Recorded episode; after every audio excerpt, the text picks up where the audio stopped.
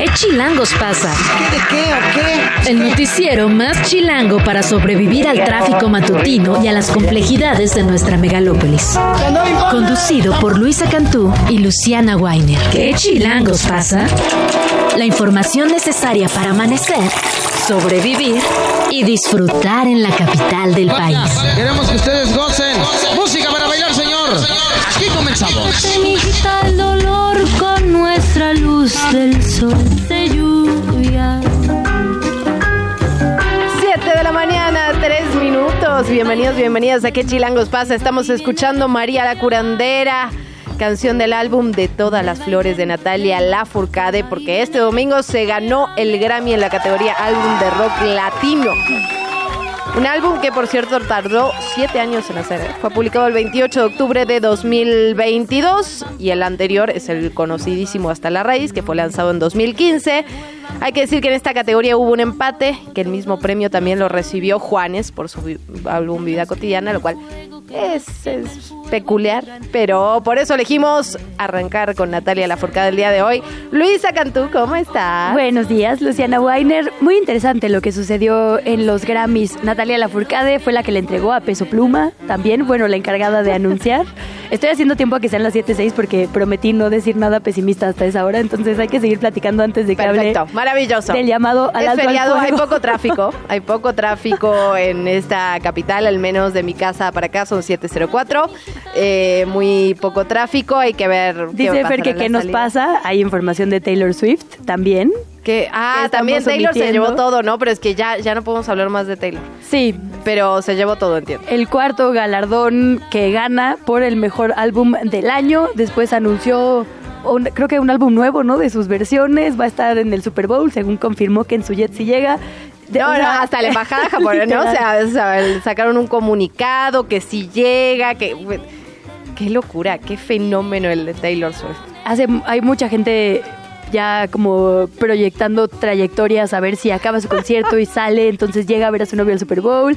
Lo cierto es que ha sido creo que el Super Bowl con más atención de población no fan de la NFL. Con más del que yo lana, amiga. memoria. Bueno, por supuesto. Recaudando, ahí sí que cobrando y cobrando, facturando. Primera persona que lo logra, nos dice Fer Guzmán. Vente, Fer, ya. Vamos a platicar. Y bueno, ya ahora sí. El, Ahora sí. Ahora sí, el homenaje de Annie Lennox a Sinead O'Connor Ajá. con una canción, digo, preciosa, la enigmática, y después El Alto al Fuego, que normalmente Sí. los Grammys no son espacios particularmente políticos, y ayer hubo varios llamados al Alto al Fuego, ¿no? Absolutamente, absolutamente. Eso pasaba en los Grammys, pero pasaron muchísimas cosas este fin Muchísimas. de semana. En el ámbito internacional, por supuesto, la nota del día de hoy. Ahora sí voy a ver la reelección, como bien adelantaba, allá en El Salvador. Eh, muchas cosas para platicar. Nayib Bukele sale a anunciar su, pues, su, su victoria, ¿no? En estas elecciones, antes incluso de los números oficiales.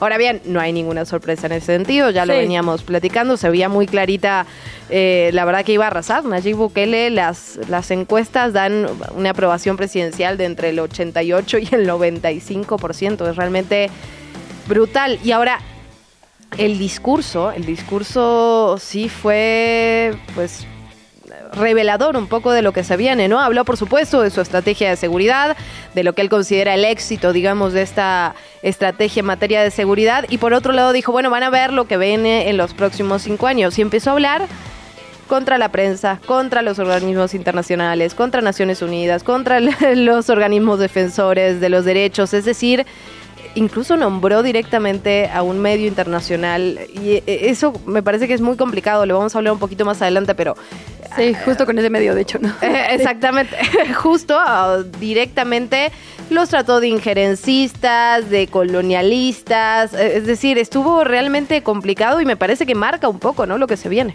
Ayer leía uno, un tuit de alguno de los hermanos Martínez, periodistas del Faro, no me acuerdo exactamente cuál, que decía, bueno, ya ganó Bukele, ahora solo falta contar los votos, ¿no?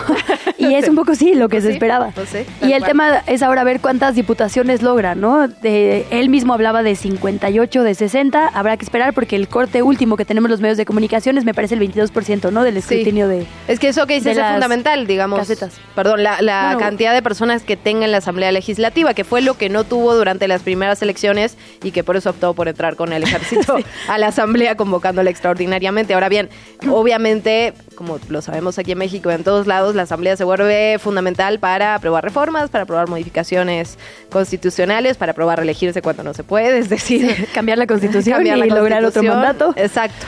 Sí, pues y, y seguramente lo tendrá, eh, hay que decirlo. Él decía 58 de 60, entiendo, ¿no? 58 de 60. Ajá. No sabemos Esa fue si la es cifra así. que él dio, Esa exacto. fue la cifra que él dio, pero no dudo que tenga mayoría, pues. Y bueno, lo cierto es que las cifras que ha dado normalmente son coincidentes con lo que finalmente es el resultado que se da a conocer. Entonces, ay, pues veremos qué pasa con eso. La verdad es que yo ayer estaba de ociosa en la noche y dije, me voy a dar a la tarea de ver cuántas personas mexicanas celebran. Vi a Rocío Orozco, vi a un montón de ¿Sí? legisladoras y legisladores diciendo, necesitamos un bukele mexicano. Y dije, voy a hacer una colección. Y luego dije, no, ya. No, no, no. no puedo con esto. Lo cierto es que en México está lejos de, digamos, florecer una figura así. Lo vimos ahora con Eduardo Verástegui, que tenía ideas por lo menos paralelas o similares a lo que había sido la plataforma de Bukele y no prosperó, digamos, ni la primera etapa.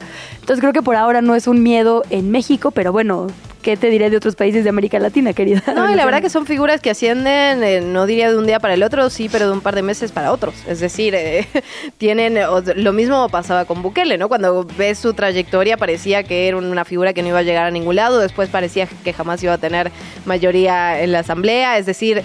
eh, hay que No hay que confiarse no hay que confiarse no hay que confiarse en efecto. Oye pero por otra parte ya volviendo a nuestra chilango ciudad ayer fue una dificultad comunicacional importante lo que pasó con este paro que este paro general que se iba a realizar el día de hoy de todos los transportistas. Sale la Secretaría de Gobernación con un comunicado diciendo que habían pactado mesas de diálogo y que por lo tanto habían evitado el paro nacional pero poquito después sale eh, el ANTAC a decir esto es falso. Se pactó solo con algunas de las organizaciones que estaban llevando a- estaban llamando a este paro. Nosotros vamos a continuar con el paro. Vamos a platicar con las dos partes, digamos, vamos a practicar con la ANTAC y con la FEMATRAC, que al parecer son, digamos, esta división que se hizo dentro del movimiento transportista.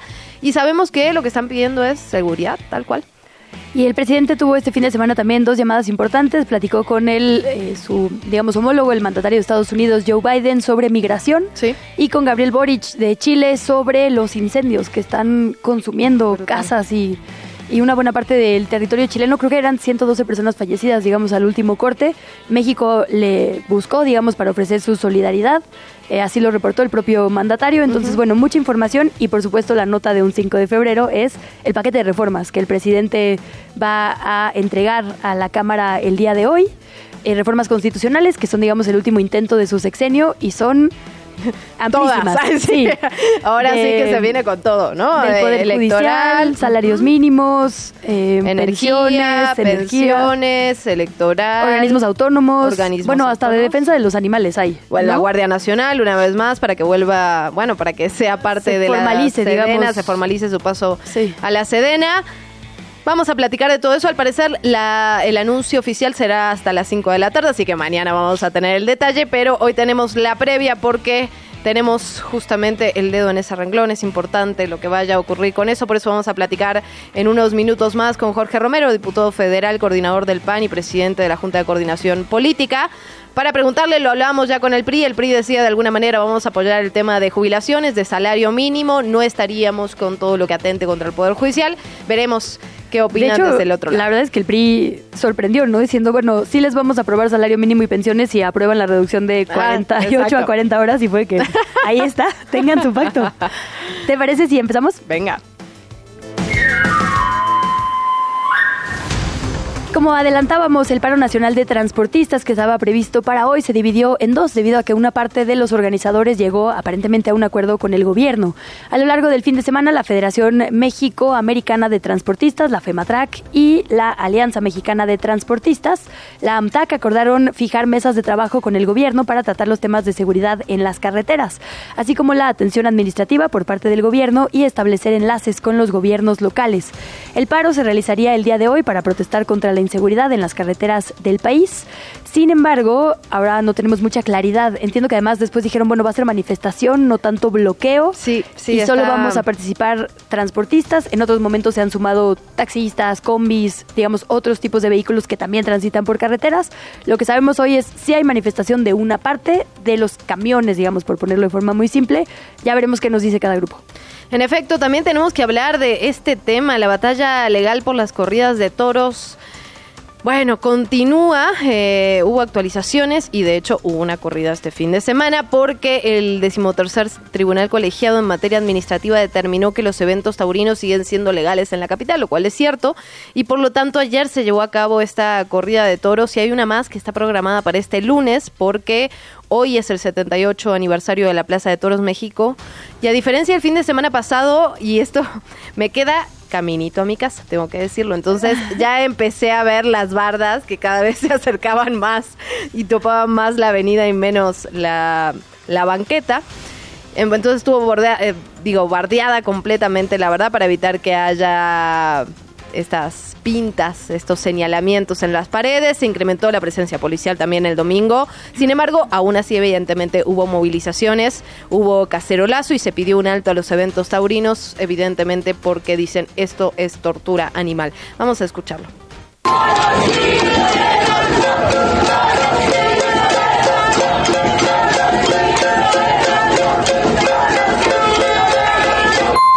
Esto sigue y sigue. El miércoles 7 de febrero se prevé justamente que se reanude ese proceso que ya había, digamos, paralizado las corridas de toros.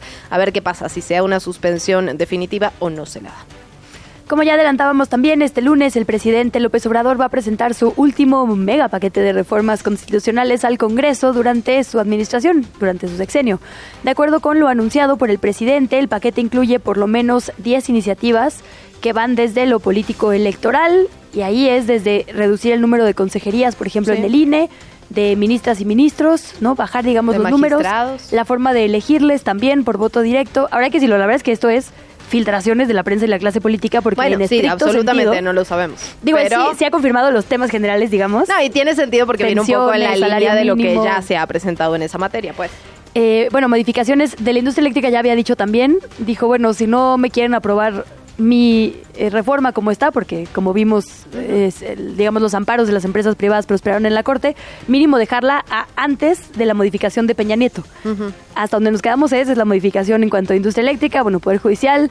Hay un montón que, pues de las que tendremos certeza hoy, como bien dices, cuando se entreguen al Congreso a las 5 de la tarde. Hay un acto protocolario, como cada 5 de febrero, que quizá también nos dé un poco de luz. Por otra parte, también lo platicábamos hace unos minutitos, los presidentes López Obrador y Joe Biden tuvieron esta llamada el sábado en la cual decidieron reforzar eh, hacer un esfuerzo conjunto, digamos, para confrontar a las organizaciones criminales transnacionales que involucran el tráfico de personas, el tráfico de drogas y de armas. A través de un comunicado, el gobierno mexicano describió que fue una conversación respetuosa, pero manifestaron el presidente Biden que cualquier ley que apruebe ignora las causas del fenómeno migratorio y no las atiende está condenada a convertirse en letra muerta. Esto en medio de contextos importantes, ¿no? Por un lado, el tema de la DEA y el presidente López Obrador, que fue noticia toda la semana pasada, y esta eh, propuesta que hay en el Congreso estadounidense justo que incluiría cerrar la frontera con ciertas condiciones, ¿no? Un promedio semanal de ingresos y demás, que también ha sido, digamos, una carta política que está usando el presidente Joe Biden. Ahí leía un texto, perdón, ya no me voy a aclarar mucho en esto, pero muy interesante de que Biden ha apelado a las juventudes muchas veces con un discurso en favor, digamos, de, del medio ambiente. Y esas mismas juventudes están muy enojadas por las guerras el día de hoy, entonces se está perdiendo de manera importante a ese sector. Todo esto, la verdad, suena a movidas electorales. Sí, absolutamente. Entre lo económico y, y, lo que ha ocurrido en el último tiempo, la verdad es que está muy complicado en ese sentido la situación en Estados Unidos y todo parece indicar que Donald Trump tiene en ese sentido mucha ventaja en este momento.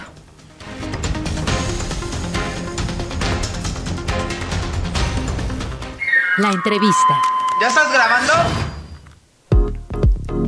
7 de la mañana con 16 minutos. Como le adelantamos, estamos platicando con las diferentes fuerzas políticas para entender cuáles son sus miras rumbo a la presentación de varias reformas constitucionales que hará el presidente Andrés Manuel López Obrador el día de hoy. Saludamos al coordinador panista Jorge Romero en estos micrófonos. Bienvenido, diputado. Muy buenos días.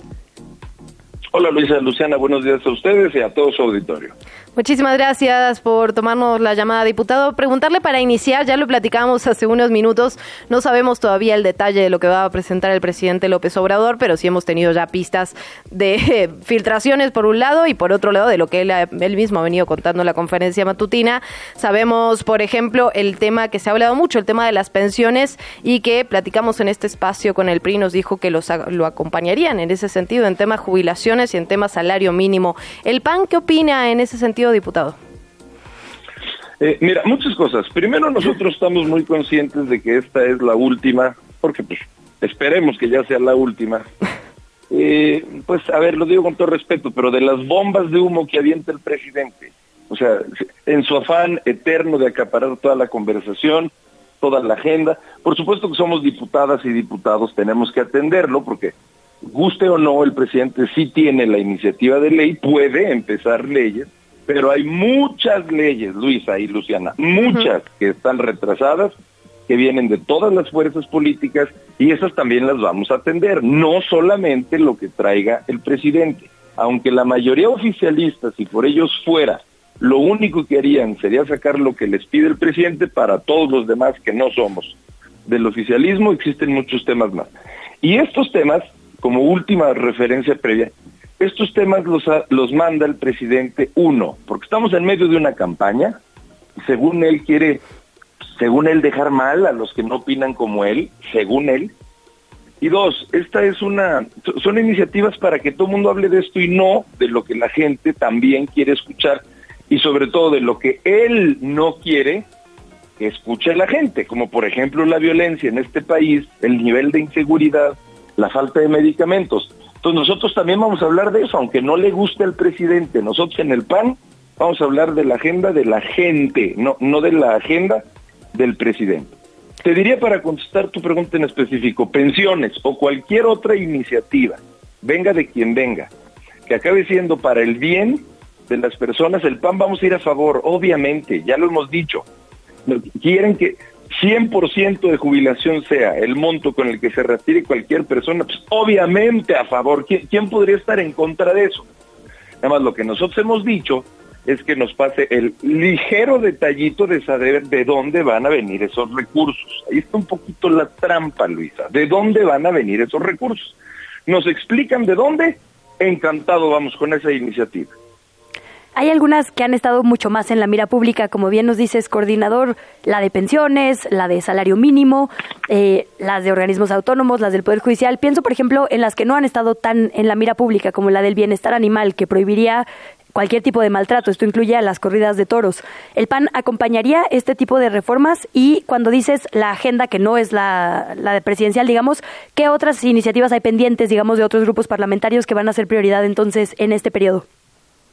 Mira, nosotros en, este orden, nosotros como bien acabas de decir, vamos a clasificar las iniciativas que nos mande, entre las que consideramos que pueden profundizarse, analizarse y votarse a favor, como estas que te acabo de decir, y tú también, la del salario mínimo, esto, por supuesto podríamos analizar la del maltrato animal. Yo en lo personal estoy en contra de cualquier maltrato, se me hace pues algo del medio ego, en fin.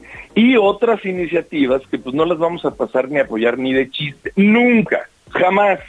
Como por ejemplo que nos diga hay que desaparecer al INE o al INAI, porque según él no sirven para nada, y lo ha dicho explícito. O sea, toda la gente que lleva años votando en este país gracias al INE, según el presidente, no sirve para nada. O sea, votar no sirve para nada toda la gente que sabe que está haciendo un servidor público con su dinero porque existe el INAI y su derecho a la transparencia, según el presidente, no sirve para nada. Bueno, con esa no iríamos ni de chiste, nunca. Si nos mandan una reforma para que los jueces, las juezas, los magistrados, las ministras sean electos por voto, o sea, queriendo venderlo como mira qué demócrata soy, que la gente los vote para que la consecuencia, Luis y a Luciana, fuera que, los jueces y las juezas trajeran una cachucha de un color, incluso azul, porque eso es lo que pasaría. O sea, no habría manera de que no se apoyaran en estructuras políticas para llegar. Eso, nuestro juicio, sería la destrucción de la administración de la justicia. Con esa el PAN no jalaría jamás. Y como bien me preguntas, lo que tenemos es nuestra propia agenda. Y, la agenda del PAN para este último periodo es pues, los temas que a nuestro juicio quiere la gente. Si no, pues la gente que nos escucha que decida. Nosotros en el PAN lo que queremos es que regresen por ley las estancias infantiles, que regresen las escuelas de tiempo completo, que regresen los refugios para mujeres que eran abandonadas. Todo esto lo destruyó la 4T. Nosotros queremos que regrese el seguro popular, que haya un seguro de desempleo, que regresen los recursos públicos federales para que en los municipios haya más patrullas, haya más policía, haya más vigilancia. Nosotros queremos que regresen las quimioterapias sin falta para niños con cáncer y que nunca falte un medicamento o consultas médicas. Entonces que la gente decida lo, que acabamos de decir o que se vote por un juez o que desaparezca el INE. Diputado, lo escuché decir en una entrevista hace unos días, hablaba sobre el tema del agua, es un tema que nos interesa, por supuesto, aquí en Quechilangos pasa. Preguntarle por esto, ¿qué tipo de iniciativa se puede hacer desde lo legislativo en ese sentido o cuáles impulsaría el PAN en ese sentido? Mira, las que sean que sean, que nos aseguren. Aquí, aquí el problema, y lo digo de verdad quitándole toda la connotación política, aquí el problema es que no usamos la tecnología en la Ciudad de México. Estaba oyendo yo no se, prácticamente no se capta el agua fluvial. No, no, captamos ni una gota. De, por sí hay poca y no captamos ni tantito. Segundo, hay, se va, escuchaba el otro día, más del 40% del agua en fuga. Porque como son obras que son subterráneas por lo general y no las ve la gente, nadie las hace. A todos les ha dado igual y ya estamos en esta hiper mega crisis. Yo te diría que cualquier iniciativa en este tema o en muchos otros, independientemente de quién lo proponga, si es para darle una solución, nosotros vamos a favor, sin mezquindades. ¿Aún sí implica lo, lo revisar este concesiones? Este las concesiones, digamos, de agua a los privados? Sí, a ver, a nosotros no nos espanta. Yo no estoy diciendo que sea la solución así de saque o automática, tampoco yo me negaría. A ver, la gente lo que necesita son soluciones, Luisa. No, no, no puede uno negarse a priori a las cosas. Ha habido lugares en donde las concesiones han funcionado muy bien, me parece, por ejemplo, Baja California, ha habido lugares en donde las concesiones han funcionado muy mal, como por ejemplo Aguascalientes. El problema no es la concesión en sí, sino es cómo la manejas. Si es una manera de resolver el tema del agua, habría que preguntarle a la gente, oiga, gente, si, si concesionándote nunca más vuelves a tener un problema del agua, te aseguro que vota el 90% porque sí. Sería un poco igual nuestra posición. Pues para despedir, diputado Jorge Romero, y agradeciéndote mucho el tiempo, coordinador, pues preguntarte por otra noticia que, que, te involucra. Levantaste la mano para suceder a Marco Cortés pasando las elecciones al frente del CEN del PAN. ¿Hay más manos levantadas o lo más probable es que seas tú? Pues mira, la verdad ni siquiera la levanté yo. Bueno, como que me, levantaron. me, levantaron, la verdad. Bueno, pero tampoco te quedaste. muy concentrado. No, no, no, pues no, tampoco, sinceramente. yo, yo ahorita estoy muy concentrado en, en, en, que gane, este, no puedo decir quién es, ah, sí. pero hay una persona con mucha fuerza y con mucho corazón. Y, y hay un güero chilango también muy importante por ahí. Esas son ahorita las grandes metas que tenemos que concentrarnos en Estoy seguro, primero Dios, de que así será. Y ya después, con mucho gusto, sería, lo otro ya sería un honor. Y, pero ahorita tenemos que concentrarnos en esto. Pues estaremos pendientes, diputado. Muchísimas gracias, de verdad, por su tiempo. Muy buen día. Gracias a ustedes, Luciana, Luisa, que tengan buen día y bonita semana. Igual, igual para usted. Hacemos pausa, 7 con 25, volvemos. ¿Qué chilangos pasa? Regresamos, la entrevista. Y justamente, como ya lo platicamos hace unos minutos, este lunes se tenía previsto este paro nacional de transportistas. Ayer hubo comunicación cruzada, la verdad, la Secretaría de Gobernación sacó un comunicado en el que dijo que se habían pactado ciertas mesas de negociación y que por eso se había, digamos, cancelado el paro, pero luego salió la ANTAC a decir que que no, que en realidad el paro seguía vigente, que ellos no estaban contemplados en esta mesa de negociación y que las negociaciones solo eran con dos de las casi 30 organizaciones que estaban convocando al paro nacional. Por lo tanto, eh, al parecer, al menos una parte de, del paro y de los transportistas el día de hoy se van a bloquear, digamos, estos puntos carreteros o a manifestarse. Eso todavía no está muy claro. Lo vamos a platicar en unos minutitos más para, eh, para preguntarle justamente a David Esteves Gamboa, presidente de la Asociación Nacional de Transportistas, la ANTAC. Bienvenido, presidente. ¿Cómo está? Muy buenos días. Es un gusto saludarlos a ustedes y a su amplio auditorio.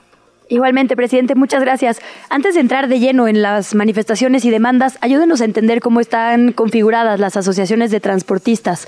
Digamos, ¿cuántas hay en nuestro país y quiénes las integran? ¿Son personas que conducen? ¿Son dueñas y dueños? ¿Hay empresariado? Digamos, ¿quiénes conforman la ANTAC y cuántas organizaciones hay?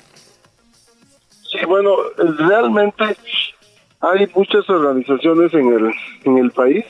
Las que estamos conformando esta coalición este, de la protesta que hoy en unos momentos más iniciamos, este, somos 10, 12 organizaciones, de las cuales este, pues estamos con la ilusión, con la ilusión, pidiéndole a todos los santos del cielo que seamos escuchados y no nada más escuchados, sino que seamos atendidos por la cuestión que padecemos, que todo el mundo sabe y bueno, que al final de cuentas todo mundo padecemos, pero nosotros mm, pues estamos en una situación más vulnerable porque salimos a carretera a llevar el producto que la ciudadanía consumimos y tenemos el problema de los atracos, eh, los asesinatos, eh, los secuestros, eh, la corrupción que desgraciadamente, como nunca en la historia de nuestro país, aunque se diga que hay otros datos, este, estamos padeciendo en este momento la corrupción y algunas disposiciones gubernamentales que son como la carta aporte, ley de movilidad, que en lugar de, dar un este una eh, certeza eh, buena para que nosotros podamos estar, pues desgraciadamente no es así. Eh, hay, hay corrupción, de ahí se agarran muchos policías, tanto ministeriales, municipales, estatales, para extorsionar a todos los compañeros que tenemos la necesidad de circular en las arterias de nuestro de nuestro país. Entonces eso es meramente lo que nosotros este, queremos pedirle al, al ciudadano presidente, al señor presidente, a las autoridades de Guardia Nacional, a todas las autoridades, a la CIC, hoy CIC, antes SCT, Comunicaciones, Infraestructura, Comunicaciones y Transportes, que nos pongan atención porque tenemos una emigración de casi 96 mil operadores que se tuvieron que ir a Estados Unidos y a Canadá a trabajar porque pues aquí ya nos da miedo hacerlo, ¿no? A ver, presidente, déjenos, ayúdanos a entender qué pasó ayer, porque la Secretaría de Gobernación sacó este comunicado diciendo que no iba a haber paro, que se habían llegado a un acuerdo de mesas de diálogo y ustedes dicen que esto nunca ocurrió. ¿Hubo diálogo con la Secretaría de Gobernación? ¿Hay pactada mesas o no fue directamente con ustedes? ¿Cómo, cómo estuvo lo que pasó ayer? Desafortunadamente, este, hay compañeros que acudieron a un llamado que hizo la Secretaría de Gobierno, son dos organizaciones Ajá. acudieron ahí este con ellos este y bueno eso se dio como que ya ya habíamos nosotros resuelto el problema pero no no es así. Eh, sí hablamos con ellos. No tuvieron que haber ido porque estamos en coalición aunque cada organización tenemos autonomía. Aquí en esta en esta coalición no hay ningún líder. Todos tenemos nuestro compromiso con nuestros agremiados. Y este y bueno yo creo que ahí sacó la Secretaría de Gobernación de que daban por hecho de que nosotros desistíamos de nuestra movilización, pero no, no es así. Nosotros estamos este, en pie de lucha, estamos esperando que haya diálogo, no hay ningún compromiso, no hay ningún acuerdo aún, no hay mesas de trabajo. dos organizaciones que hayan decidido algo, eso no quiere decir que la mayoría estamos de acuerdo, porque pues este, al menos yo estoy, yo estoy pidiendo, yo como ANTAC estoy pidiendo la comparecencia de la secretaria de Seguridad Pública, del comandante de, Guardia Nacional, comandante general de la Guardia Nacional.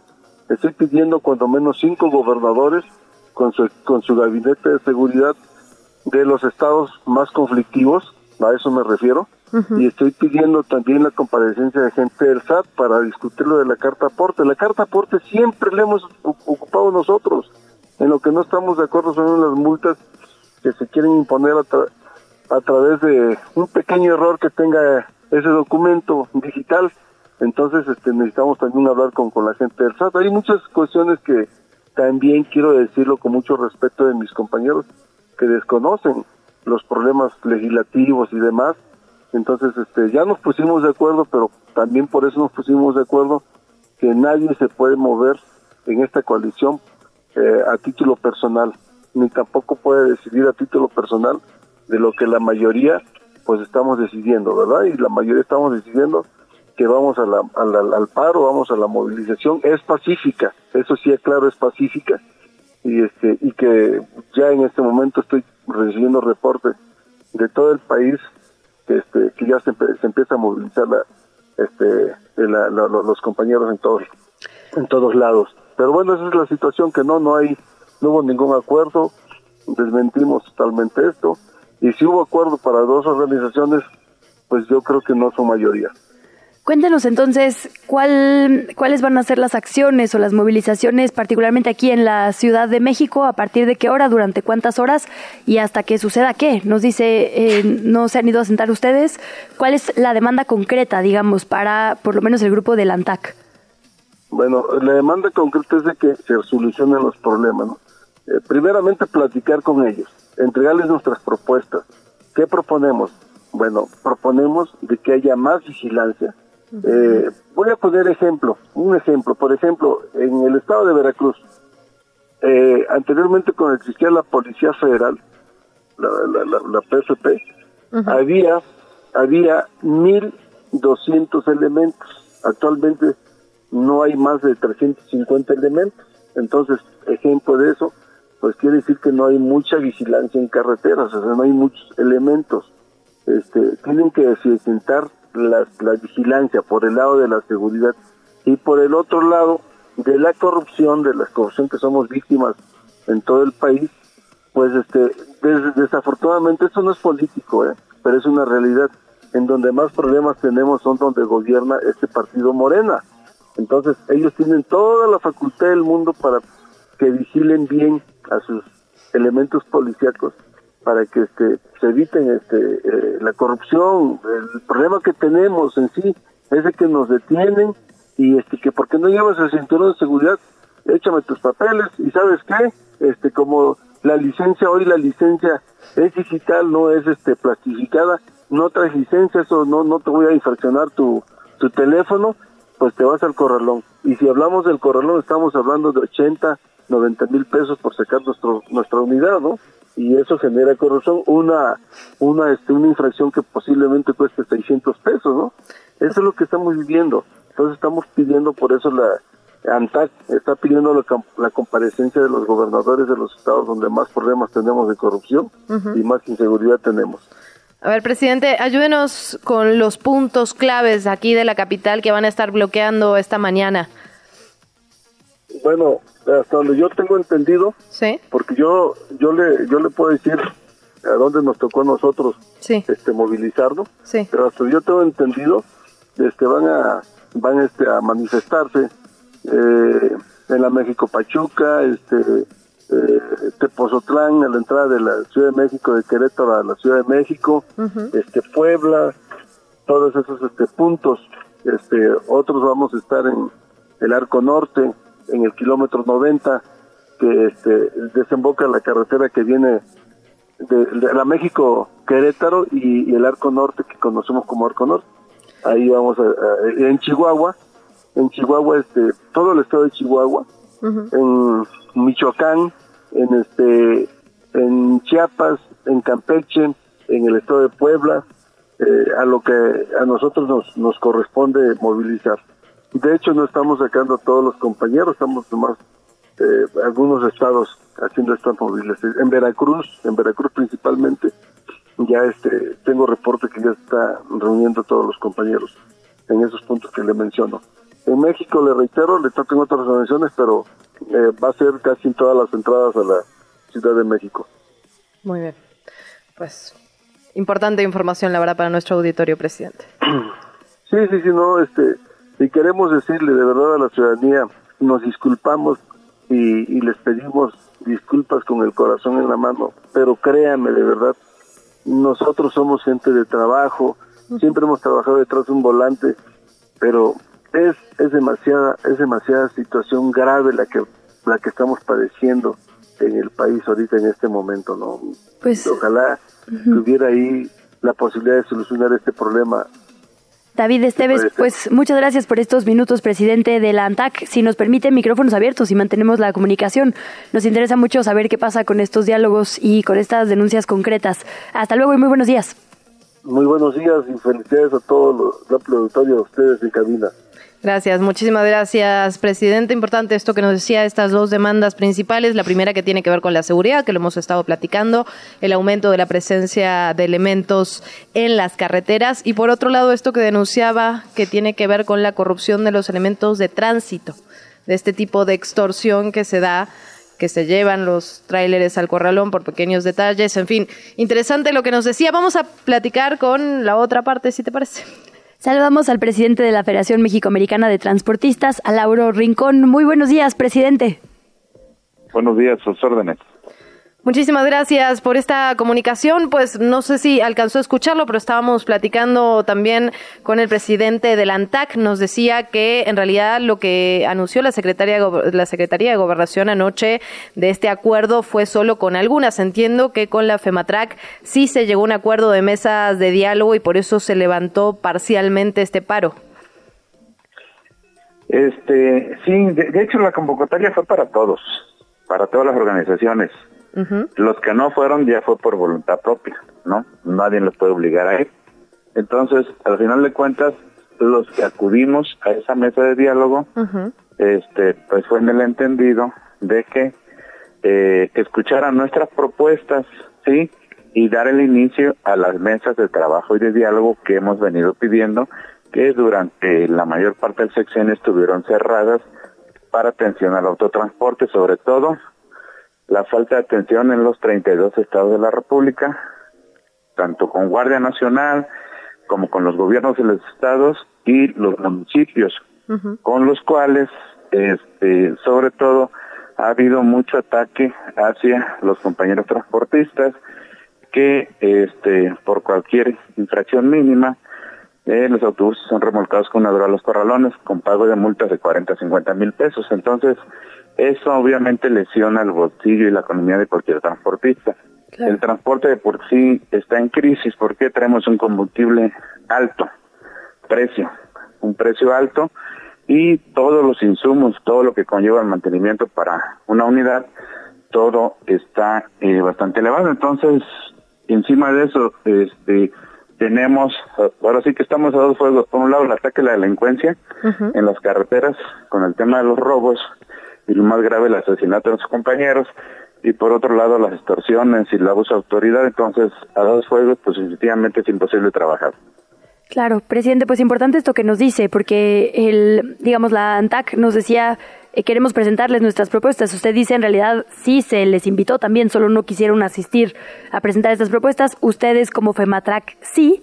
Eh, ¿Y con quién, digamos, entonces fue la reunión? ¿Quiénes asistieron y cuál es el rumbo que tendrán estas mesas de diálogo? Mire, la reunión fue eh, con funcionarios de la Secretaría de Gobernación.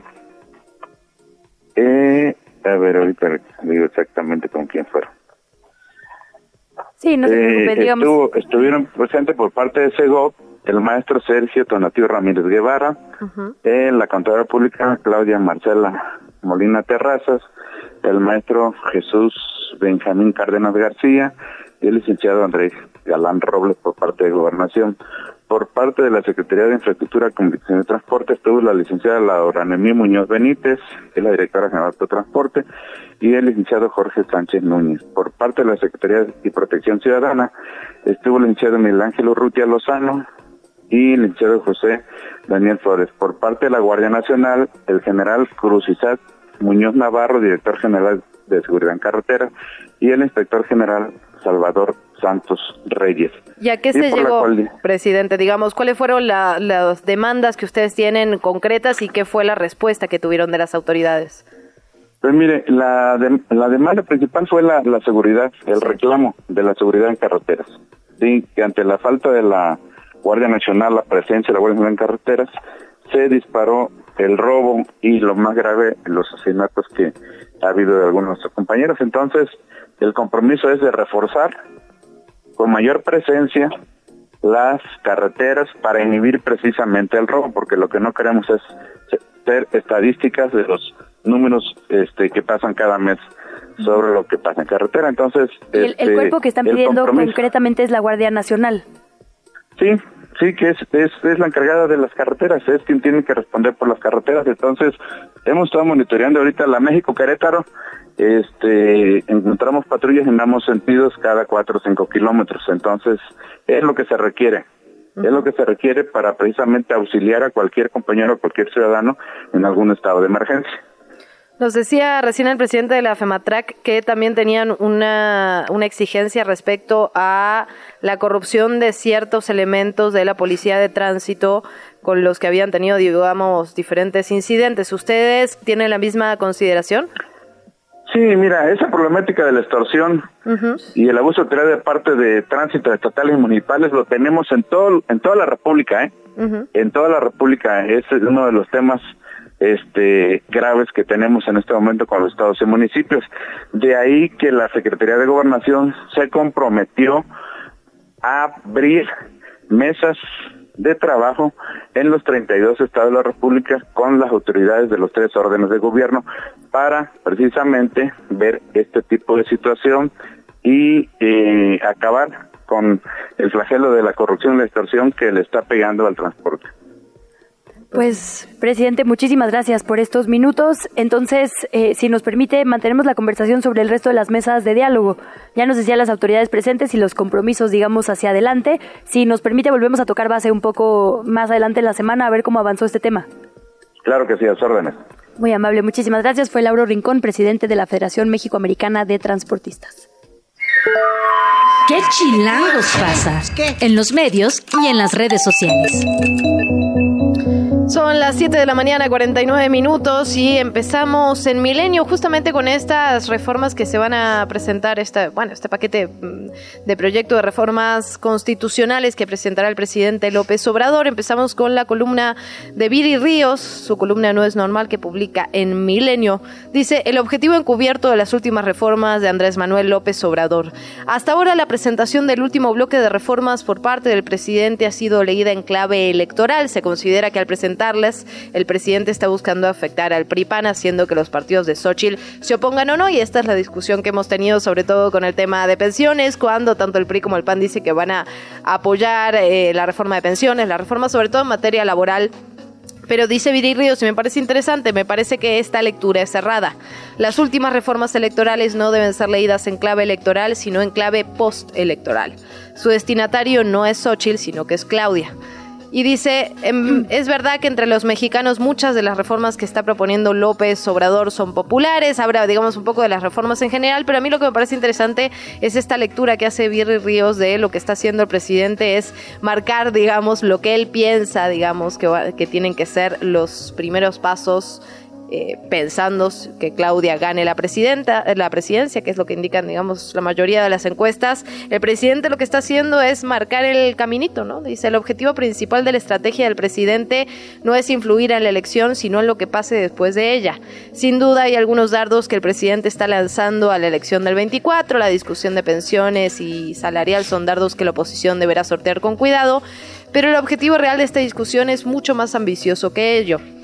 López Obrador está presentando estas reformas para fijar el camino de lo que él cree que debe ser el sexenio de Claudia sentar las bases de qué sigue en el segundo piso de la cuarta transformación y politizar las bases morenistas con base en esas ideas. El público que se busca influir con estas reformas no es el votante en general, sino el votante obradorista. Entonces, interesante en ese sentido, justo en esta discusión que se da sobre cuál es la continuación de la cuarta transformación y cuánta influencia no va a tener el presidente López Obrador en el sexenio si es que Claudia gana la presidencia en el sexenio de Claudia Sheinbaum. El llamado segundo piso que seguimos sin entender. Exacto. ¿Por qué le dicen así? No, sí, o No es la mejor metáfora. La peor decisión simbólica. Oye, pues déjame un poco seguir porque no solo Milenio, sino hay eh, varios sitios donde Viri Ríos es columnista que están publicando fragmentos de la nueva edición de su libro No es normal.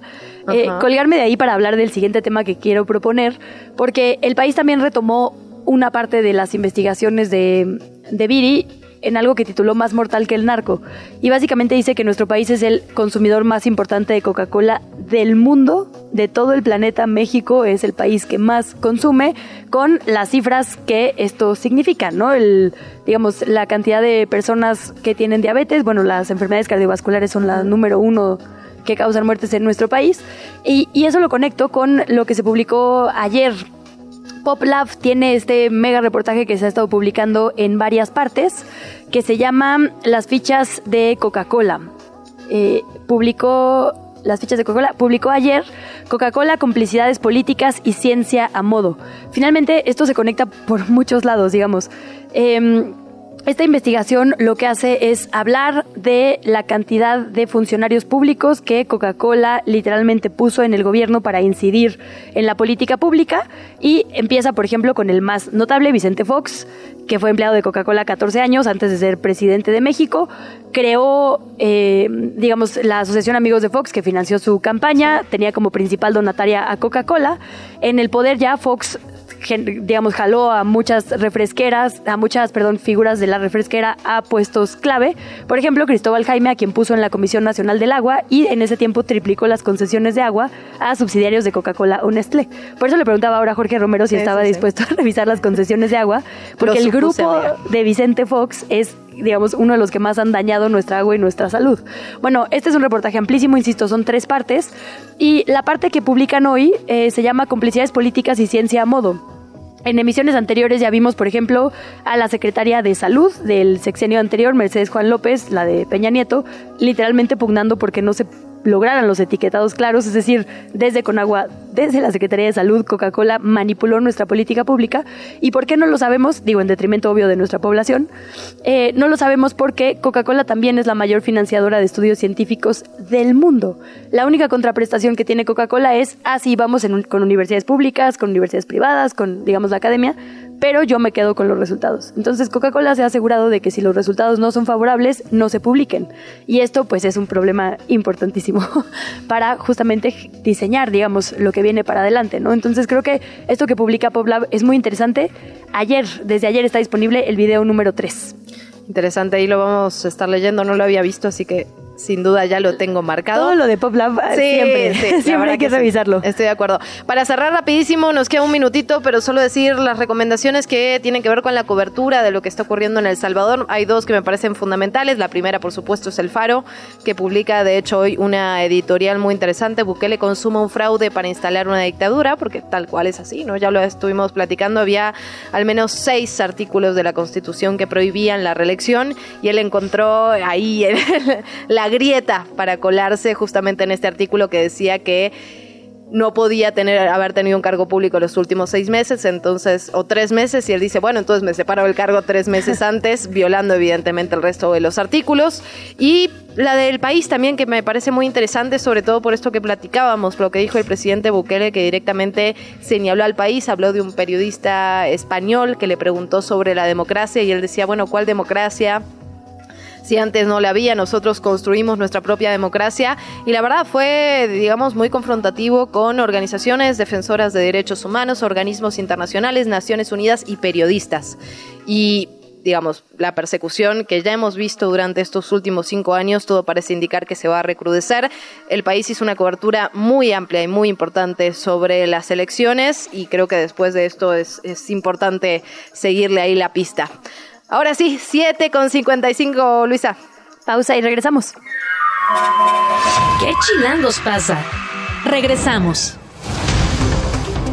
7 de la mañana con 59 minutos. Vamos a nuestro segundo resumen informativo. Comenzamos aquí en la capital. Morena local anunció a sus representantes o quienes serán sus abanderadas en las alcaldías Coyoacán, Tlalpan y Azcapotzalco. En Tlalpan, la candidata será Gabriela Osorio, quien es un miembro, una integrante fundadora de Morena y que previamente ocupó el cargo como diputada en el Congreso local.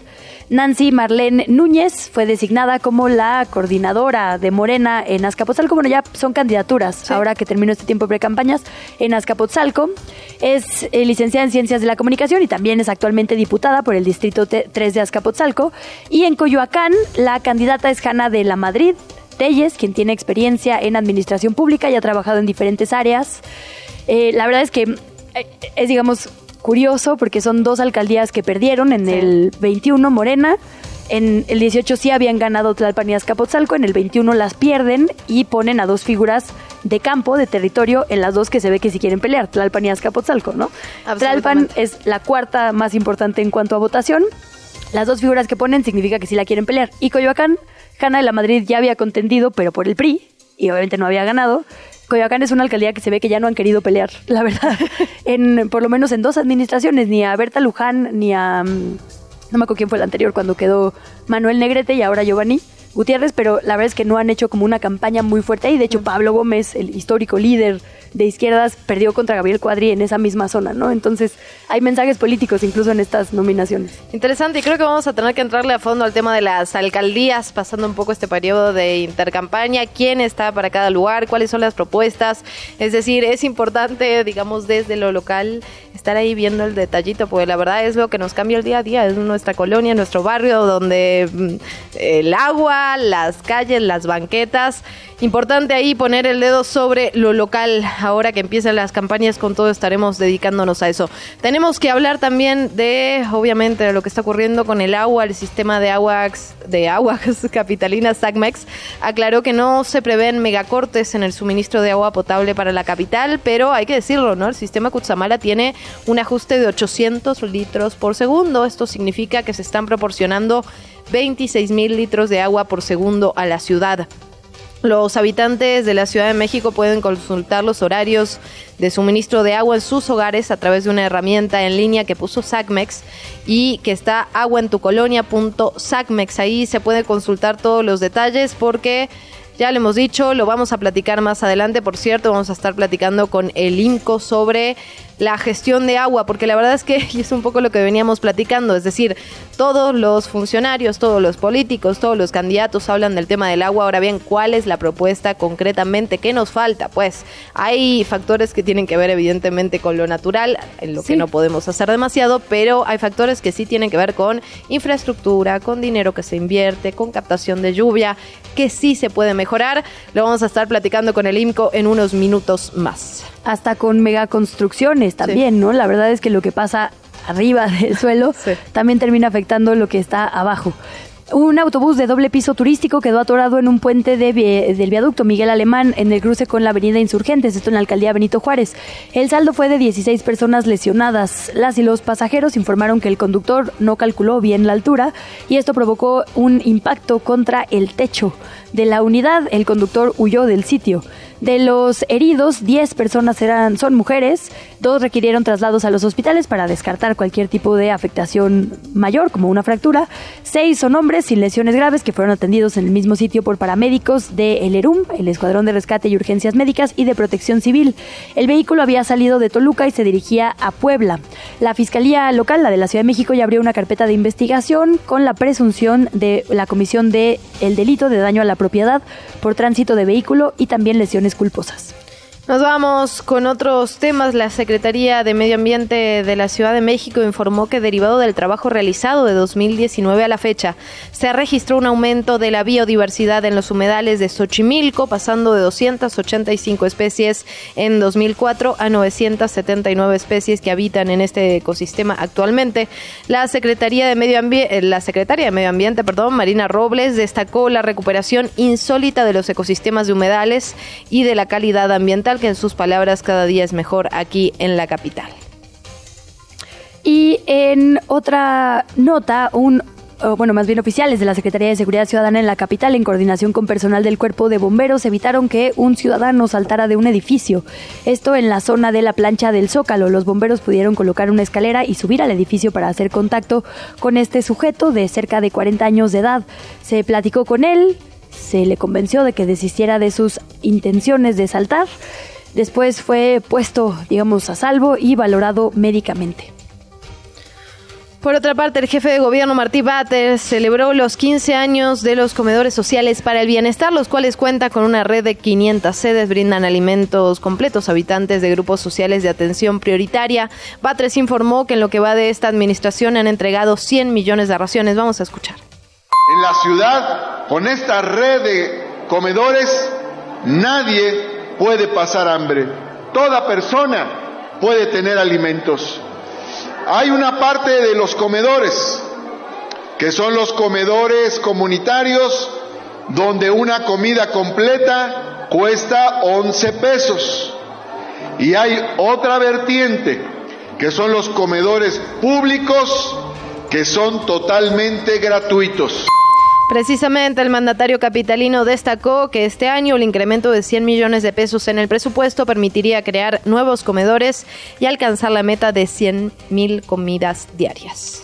Y en información deportiva, pero chilanga, el calendario de la Copa del Mundo 2026 ya fue dado a conocer. Digo, sabíamos que México con Estados Unidos y Canadá serían sedes. Ahora sabemos que el Estadio Azteca va a ser la sede del partido inaugural. Tendremos también 13 de los 104 partidos. Va a haber cuatro en Guadalajara, cuatro en Monterrey y cinco en la capital del país. El partido inaugural va a ser el 11 de junio del 2026. Con esto, nuestro país, aunque compartidamente, se convierte en el primero en albergar una Copa del Mundo en tres ocasiones y con tres inauguraciones. Digo, también tenemos un mercado muy importante de gente fanática. Y lo cierto es que el Estadio Azteca. Digamos que aportamos a la. Sí, a la causa de la FIFA. A la causa, exacto, a la causa de la FIFA. Pero bueno, la mano de Dios, ¿no? El Estadio Azteca, la verdad es que ha sido sede de muchos de los momentos más importantes del fútbol, me atrevería a decir.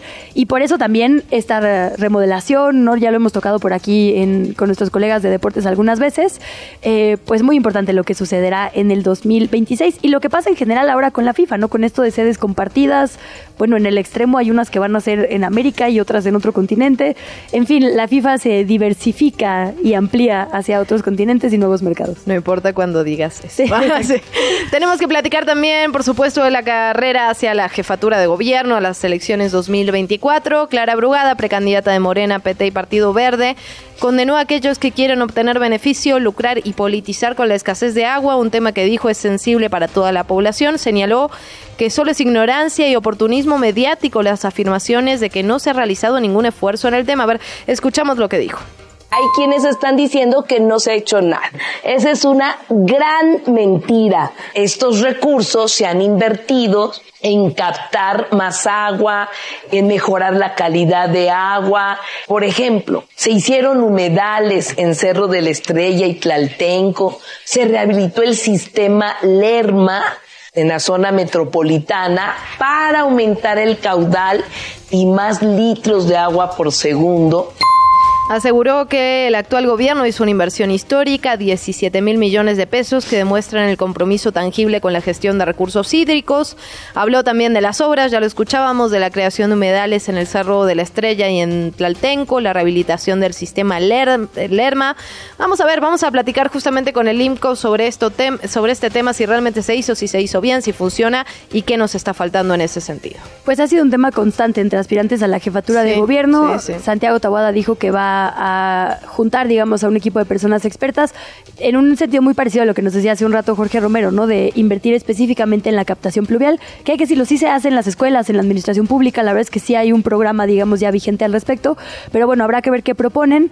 Eh, ha estado Taboada sumando a gente a su equipo y además con estos videos pues muy de un estilo muy particular, digamos, todos salen en un fondo como negro, cargando una, bueno, levantando una camiseta que dice Tabuada.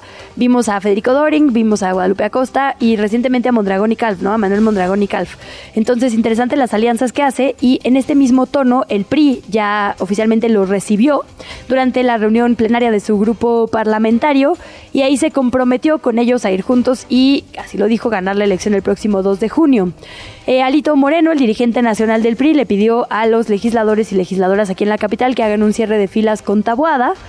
Eh, como dijo, lo hicieron cuando, según su versión, hubo una presión o persecución para votar en favor de la ratificación de Ernestina Godoy. Tenemos que hablar también de Salomón Chertorivsky, el candidato de Movimiento Ciudadano para la jefatura de la capital. Continúa su gira por Estados Unidos.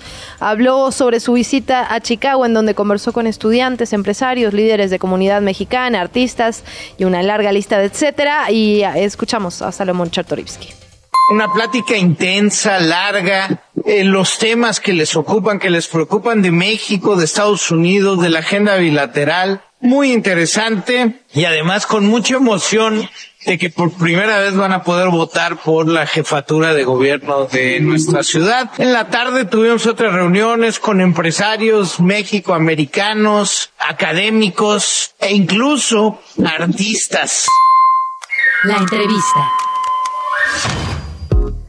Hemos dado en estos micrófonos cobertura integral al tema de agua. Hemos platicado ya con el sistema de aguas local, con la Conagua, hemos platicado con las alcaldías. Vamos a platicar también con las asociaciones privadas sobre qué están midiendo en cuanto a energía. Saludamos en ese sentido a Óscar Ocampo, coordinador de Energía y Medio Ambiente del IMCO, el Instituto Mexicano para la Competitividad, para ver qué es lo que están midiendo y cuál es una salida, digamos, a esta crisis hídrica en la que nos encontramos. Bienvenido, coordinador, muy buenos días. ¿Qué tal, Luisa, Luciana? Luciana, encantado de platicar con ustedes esta mañana. Muchísimas gracias por su tiempo, coordinador. Pues preguntarle un poco lo que veníamos platicando. Digamos, hay factores que evidentemente son eh, cambio climático, que vienen, eh, digamos, de la naturaleza. Ahora bien, cuando hablamos de agua, también tenemos que hablar de infraestructura, de política pública. Ahí está su medición y qué están detectando, coordinador. Exactamente, digo, hay, una realidad contra la cual en este momento no se puede hacer nada, que es el cambio climático, ¿no? Que son las sequías más agudas, más agudas, más constantes, pero por otra parte también hay que decir que nos agarran mal preparados, ¿no? Este, al final del día no, tenemos una infraestructura suficiente para, para llevar agua a todos los lugares en este país. Por ejemplo, quien vive en la, el de Iztapalapa nos podrá decir que esto no es nuevo. Así es que, ¿cuál es la salida?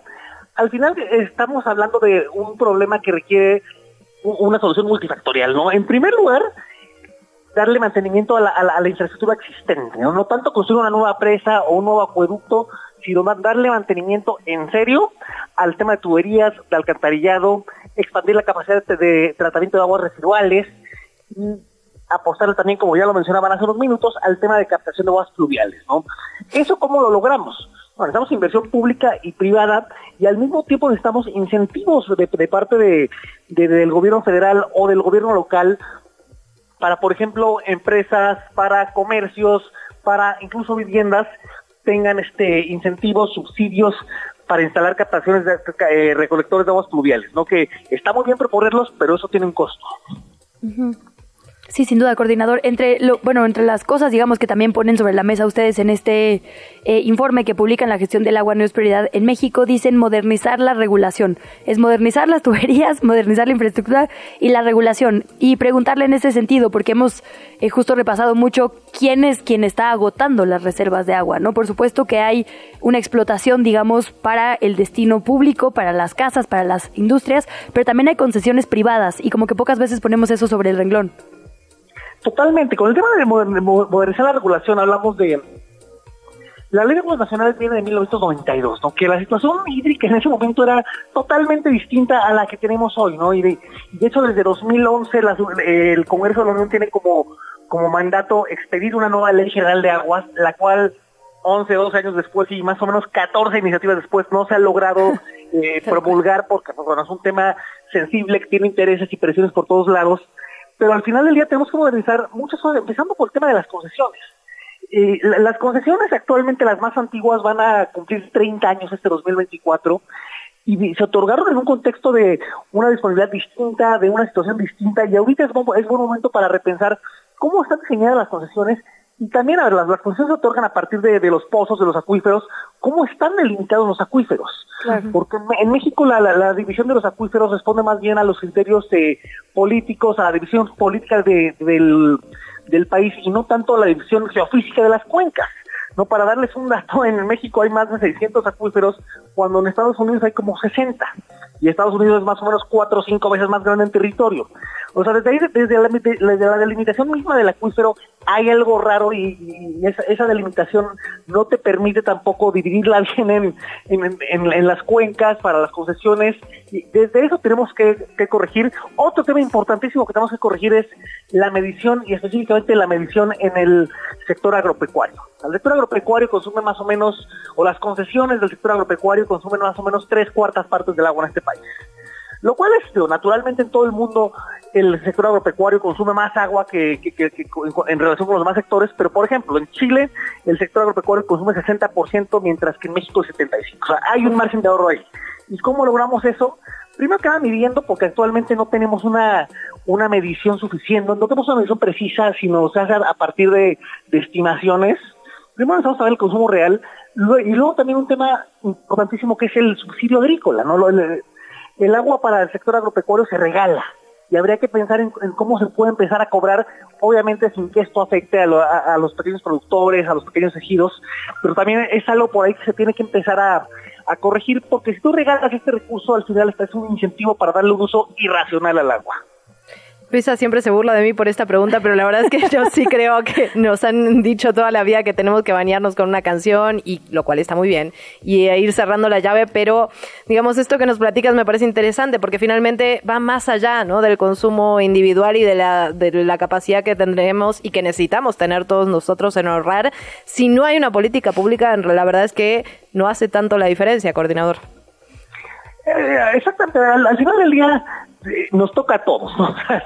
sí hay que bañarnos en, en, menos tiempo, sí hay que darle un uso mucho más racional para cualquier cosa, ¿no? Para regar, para lavar el coche, para, para limpiar. Pero al final sí se requiere política pública desde la parte de, por ejemplo, dotarle más infraestructura al sector agropecuario para, para tener un riego mucho más preciso, uh -huh. hasta también para incentivar al ciudadano para consumir menos, porque por ejemplo, ahorita uno como ciudadano realmente no, no tiene eh, una, una certitud sobre una certeza sobre qué tanta agua usas, ¿no? Mi consumo es muy alto, es bajo, no puedes tener una noción, pero realmente no sabemos cuánta agua utilizamos y en nuestro recibo realmente poca gente se pone a ver este cuántos litros consumí en relación con el mes anterior. Quizá hay, un, empujoncito este que te señale si estás consumiendo irracionalmente agua o si estás consumiendo poca agua, podría ser este una medida de bajo costo interesante, ¿no? Pero también hay que pensar en ese tipo de, de soluciones prácticas para, para incentivar al ciudadano a reducir su consumo de agua en la medida de lo posible. Son épocas de campañas, bueno, todavía no, estamos a un mes de que empiecen formalmente las campañas y creo que el tema del agua nos va a interesar muchísimo absolutamente a todas las personas y particularmente, ¿qué, qué te decimos, coordinador, aquí en la capital del país?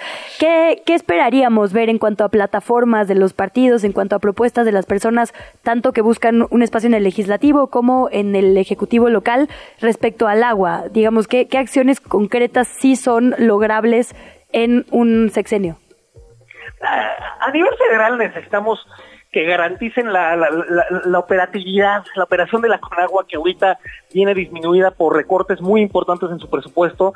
Para darles un dato, del año pasado este se redujo en 47% del presupuesto de, de, tuberías y alcantarillado. Estamos presupuestos, no antes que nada. Uh -huh. A nivel local, y aquí lo más interesante, por ejemplo, a nivel Ciudad de México, necesitamos el tema de recolectores de agua pluvial, ¿no? Que ya algunos candidatos han, han hablado de eso. Necesitamos que le prioricen, que de verdad en la sustitución y mantenimiento de tuberías. El dato público nos dice que 38 o 40% de, del agua se pierde en fugas. Es un tema que hay que tratar con, con la mayor urgencia. Y tercer punto, apostarle por expandir la capacidad de tratamiento de aguas en la Ciudad de México. Eso también es importantísimo. Importantísimo lo que nos dice coordinador, tratamiento de aguas, presupuesto que por cierto se ha disminuido y, y, captación de agua pluvial, que es otro de los temas que tenemos sobre la mesa. De verdad, muchísimas gracias por esta conversación, por este análisis. Estaremos pendientes, ya le hemos dado seguimiento en todos los ángulos, ¿no? Porque la verdad que el tema del agua es, es vasto y da para mucho, así que esperemos que sea la primera de muchas, coordinador. Encantado, bonito día. Un bonito día. Desde la redacción de ¿Qué Chilangos pasa?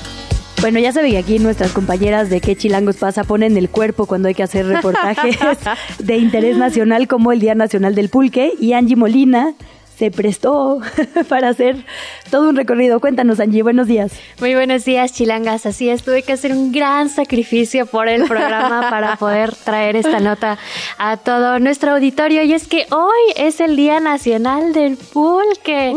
Y por supuesto que tuvimos que recorrer algunas pulquerías de la Ciudad de México. por supuesto. Y preguntarle a la gente sobre esta deliciosa bebida de origen prehispánico que se obtiene a partir de la fermentación del aguamiel. José Vázquez, junto con su hermano Alejandro, son la tercera generación que se encarga de la pulquería La Reforma de la Carambola, mejor conocida entre los clientes como La Carambola.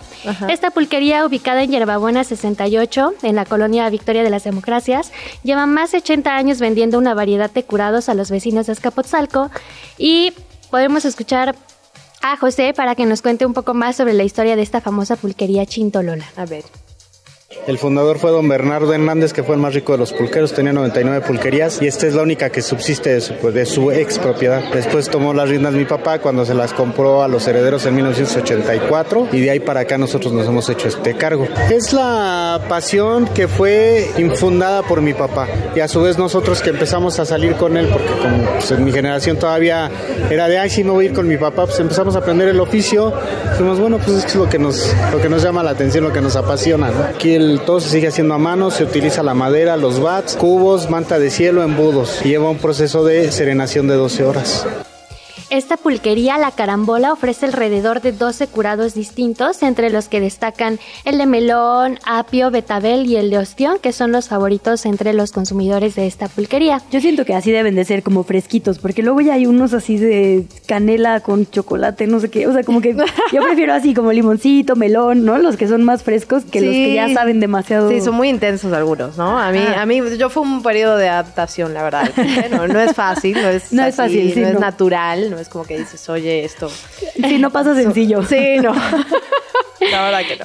Bueno, ahora los mexicanos justamente disfrutamos mucho de estas bebidas de muchísimos sabores que los van inventando, así como los tamales, ¿no? Que ya van saliendo de distintos, distintos saborcitos. Pero escuchemos a la gente sobre qué es lo que, eh, lo que piensa sobre esta bebida tan, tan deliciosa. ¿De dónde nació tu amor por el pulque? Pues era niño, yo creo que tenía como unos siete años, yo creo. Y pues mi mamá y mi, eh, mi abuela me llevaron a tomar pulque y me acuerdo que el primero que probé era el curado de guayaba y la, pues, desde ahí me encantó y ya desde ese tiempo a la fecha pues ya me volví fan de- del pulque. Híjole, yo creo que tendría como unos 10, 12 años. Ya sabes, estás en reuniones familiares y de repente ves que el abuelo está tomando y le preguntas, ¿qué estás tomando, abuelo? Y ya te enseñan y te dan y te lo dan a probar. Y obviamente, chico, no te gusta. es, eh, ajá, es un recelo al- a la consistencia y al sabor. Pero ya que uno crece, se hace amante de. Fíjate que este sí, sí me da identidad. Yo creo que a todo quien lo toma, porque mm, parece que quien no toma pulque ahora sí que no ha vivido, ¿no?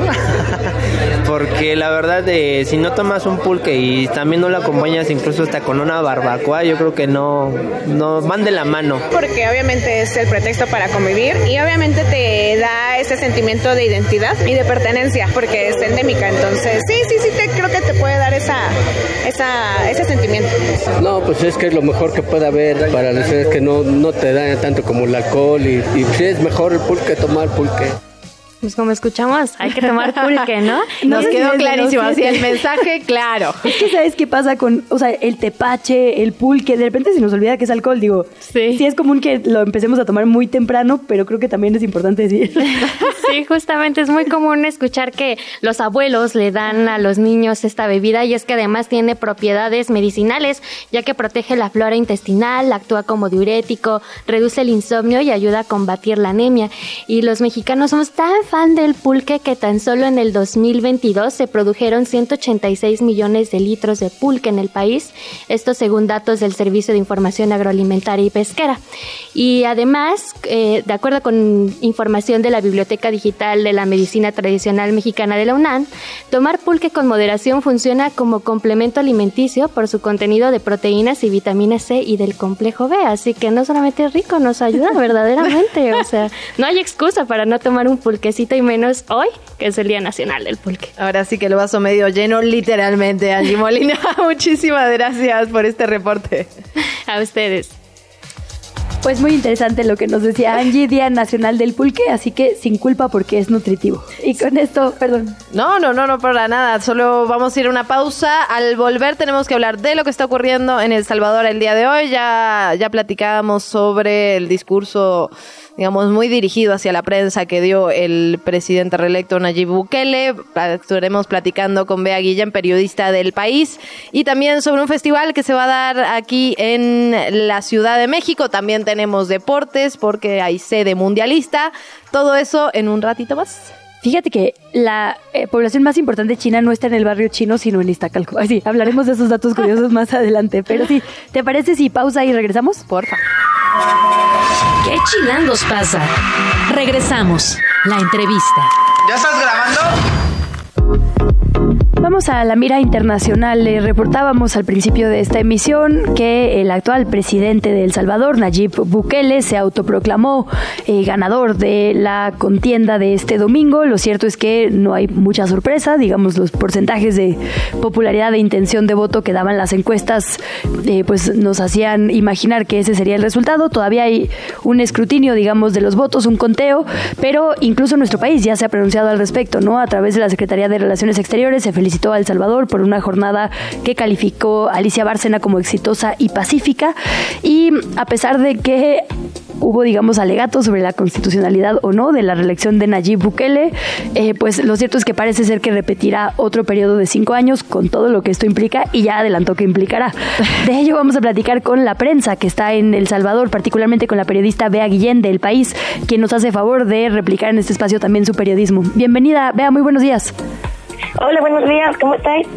Qué gusto saludarte, Bea. Pues preguntarte de inicio cómo viviste la jornada del día de ayer. La verdad es que no hay muchas sorpresas, pero a mí al menos hay varias cosas que me llamaron la atención. Me interesa tu punto de vista, cómo lo viviste desde ahí. Eh, la verdad es que fue una jornada tranquila, eso es cierto, ¿no? Sin, sin incidentes. Pero, por ejemplo, el centro de votación, uno de los más grandes que está en la Avenida Olímpica de, de San Salvador, que es donde votó Nayib Bukele y su esposa y su esposa Gabriela, parecía un acto de campaña. O sea, tú tenías, eh, no era un centro de votación, estaban, sí, sí votaba la gente, pero tanto a la entrada o a la salida solo había grandes lonas, grandes carteles con el logo de Nuevas Ideas, que es el partido del presidente, eh, se repartían gorras, camisetas, había batucada, había gente tocando tambores, se tiraban los cohetes azules, o sea, el, parecía que solo se presentaba un partido a las elecciones de ayer de, El Salvador, la verdad. Vea, el, digamos, hay una como doble comunicación del presidente Nayib Bukele, ¿no? Parece ser que hay una en español para su propia gente y hay una en inglés para el resto del mundo. Eh, preguntarte primero qué tan fácil, cuánto acceso, digamos, tuvo la prensa eh, a, digamos, a las urnas, un poco al propio presidente, sabemos que no reacciona muy bien ante la prensa crítica. Preguntarte por eso y también cómo viste eso, ¿no? Que hubiera canciones en inglés, que tuiteara como al mundo. Parece que hay un sector que está siguiendo muy de cerca lo que pasa en El Salvador. Claro, aquí, solo como un brevísimo contexto, eh, Nayib Bukele no ha dado ni una sola entrevista durante los tres meses de campaña. No ha aparecido. Él ha estado simplemente eh, tuiteando, ¿no? que es como hace su gran, su gran herramienta de comunicación. Entonces, el acceso a él y a su equipo y a su gobierno es muy complicado. O sea, cada vez está más cerrado, cada vez se reduce más a una gente de confianza que son sus hermanos, el, el presidente de la Asamblea, que es un amigo suyo también de hace muchísimos años. Entonces, el acceso de los periodistas a él durante la campaña fue muy difícil, pero ayer él hizo una rueda de prensa para medios internacionales en el hotel, en. Entonces, él ahí recibió las preguntas y las contestó. Eso es cierto, él se plantó y contestó las preguntas, en concreto también una de del periódico El País que, que no le gustó porque su vicepresidente, perdón, Félix Ulloa, como contexto, había dicho el día anterior que ellos iban a eliminar la democracia para sustituirla por algo mejor. Y en el país le preguntamos qué era ese algo, perdón, por algo nuevo, que era ese algo nuevo.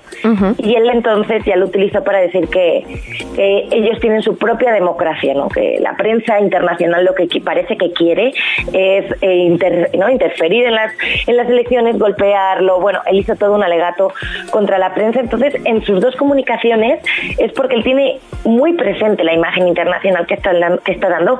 Sabe que esta reelección, que está prohibida por la Constitución, eh, le da mala imagen. Sabe que la ver que controle todos los poderes del país le da mala imagen. Entonces, él está pues muy preocupado, ¿no? Por eso habla como siempre a dos niveles. Y justo esto que decías, Vea, luego retomó esta pregunta que entiendo que tú le hiciste en esta conferencia, en su discurso, digamos, de aceptación en el balcón, los trató de injerencistas, de colonialistas, atacó directamente a la prensa. ¿En algún momento sentiste riesgo, Vea? No, en realidad esa pregunta eh, estábamos mi compañero Juan Diego que de yo y la y al presidente se la dijo él. Entonces mm. él a quien ataca realmente el presidente en, en el discurso del balcón presidencial que eso fue algo muy impresionante. Ataca al periódico, a nuestro periódico y ataca en concreto también al periodista español porque fue el quien hizo la pregunta, ¿no? Entonces no no no es riesgo, pero sí es como ver una expresión que decimos nosotros que es como ver las orejas al lobo. No me acuerdo si en, México también se dice. La entendemos, ¿no? está clarísima. Eh, porque él dedicó tres, cuatro minutos de su discurso a criticar al periódico El País por haberle hecho esa pregunta, por supuesto completamente tergiversada. Él contó en el balcón presidencial que un periódico español le había dicho que por qué él quitaba la democracia. Esa no, no fue la pregunta, no, pero lo utilizó. Es como utilizarte como un saco de boxeo para lo que él quería decir, ¿no? Que lo que quería decir es que quería mostrar a sus ciudadanos que él está recibiendo todos estos ataques injustos, eso de potencias, como decía Luciana, de injerencistas, colonialistas, pero luego incluso a nosotros nos golpeó, pero también golpeó a toda la prensa. Hubo un momento que estaba haciendo un repaso a la historia del Salvador y dijo, señaló a la tribuna donde estábamos los periodistas con las cámaras y así, nos señaló y dijo, porque ustedes aplaudieron todos los muertos. Y entonces la gente que estaba observando el discurso se giró a abuchear a la prensa.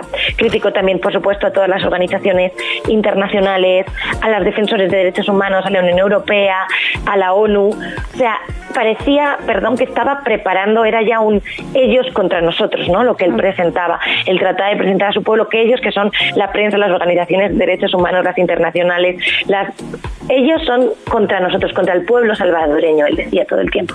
Vea, ¿y cómo sentiste a la gente que acudió a votar? Supongo que pudiste eh, platicar con algunas de las personas, de repente con estos discursos, eh, digamos, con la nula información sobre cómo están económicamente las violaciones evidentes a derechos humanos, uno pensaría que, que algo tiene que haber mal, ¿no? Que algo estamos entendiendo mal para estos niveles de popularidad. ¿Qué recogiste del sentir ciudadano?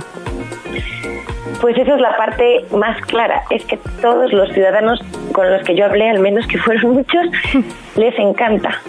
Les encanta, su popularidad es innegable. O sea, ellos han vivido durante décadas con un régimen de terror muy fuerte de las maras y ahora pueden caminar tranquilamente por la ciudad. La ciudad está muy militarizada, hay muchísima policía por todas partes, pero, pero sí es cierto que se han, se han desplomado los homicidios, se han desplomado eh, las extorsiones, entras a colonias donde antes era imposible poner un pie. Entonces, solo es solo esa idea eso es suficiente. Y no, me decía una señora que las maras mataron hace como 12 años a sus sobrinos. A, la chica de 16 años la encontraron descuartizada en un río y al, chico eh, ahorcado, ¿no? Y ella llorando todavía 12 años después decía, es que somos nosotros quienes hemos sufrido todas las miserias y todas las tristezas. Entonces, contra eso, el, el discurso que nos, yo siento que los periodistas y los medios y los, los organismos internacionales tenemos que seguir haciendo, porque hay por lo menos 6.000 inocentes en, la, en las cárceles de Bukele que no pueden salir o tienen derecho a un abogado. Hace poco estuve también hablando estos días con, con una esposa a la que le entregaron a, a, su pareja y se lo entregaron un año después de haberlo detenido y había muerto y había muerto de hambre. Cuando ella le llevó durante 15 días perdón cada 15 días un paquete con todo y el señor había muerto de hambre. O sea esas son violaciones son torturas que te, que tenemos que seguir poniendo el dedo yo creo. Pero al mismo tiempo para la gente que ha sufrido tantos años el terror de las manos lo demás no pasa a un segundo plano. Es que claro, es seguro excepto si eres un joven racializado, ¿no? Porque si pareces, entonces la posibilidad de una detención arbitraria es muy grande, perdón. Claro, esa, es, esa es también la cosa, ¿no? Que es como todo, de momento mucha gente no se preocupa tanto por las, por las detenciones arbitrarias, las torturas y las muertes en las cárceles, porque les están pasando sobre todo una población además pobre que vivía en barrios controlados por las pandillas, entonces ya parece que solo, como si no hubieras tenido suficiente, ¿no? Con vivir durante décadas en un barrio que ya estaba controlado por una mara, ahora solo por vivir allí también tienes muchas más posibilidades de que se te lleven y no vuelvas a salir, porque a este señor que hablo, que se llama, quiero decir, su nombre es Roberto Alonso, eh, le habían puesto su primera audiencia judicial para 2025, lo detuvieron en 2022. Claro, entonces es eh, está, se está conviviendo aquí en El Salvador con estas dos realidades. Y, y el presidente se aprovecha. Porque por un lado él mencionó cuando le preguntaron también sobre los inocentes en las cárceles y dijo en inglés porque era una eh, una pregunta de la BBC que era un eh, a couple of mistakes. O sea ya está. Y no y, y, no pasa nada no y él sigue. Porque la gente sabe que de su pueblo lo que verdaderamente le importa es que las malas hayan desaparecido Vea, no te queremos sacar mucho más tiempo, sabemos que estás trabajando mucho. Preguntarte nada más por este reportaje que publicaste en, en el país, evidentemente, las mujeres a las que no escuchan allí Bukele. Y hablas con un personaje que, que fue muy cercano a Bukele, era su abogada Berta María de León, y que en algún momento ella empieza a decir, bueno, hasta acá, ¿no? Digamos, sí. apoyo, apoyo el proyecto, pero hasta acá. Cuéntanos un poquito sobre este reportaje, dónde lo podemos leer y un poco lo que, lo que develas. Sí, este reportaje se puede leer en, en, en el país, en el país América eh, o, en, o, en, Mitar, en Beatriz Guillén, ahí, ahí, aparece. Y ella es Berta María de León, ella fue eh, directora, de hecho, del eh, coordinadora del equipo jurídico del, del presidente cuando él era todavía alcalde de San Salvador. Fue durante cuatro años, lo defendió en, en tres procesos judiciales. Eh, y entonces ella tenía una relación bastante cercana con el con el presidente dice uh -huh. que siempre él ella lo describe como era más joven que ella, lo describe como una persona siempre adicta al móvil, siempre adicta a las redes sociales, que le costaba mucho mantener la atención. Eh, estaba siempre acompañada de su hermano Karim, que es mucho más paciente, que es más analítico, que observa y escucha, entonces que, que tienen ahí como, como un tándem. Y entonces el problema que acaba con Berta, ella, Berta en 2019, pide el voto para Nayib Bukele como presidente de San Salvador, eh, perdón, del Salvador.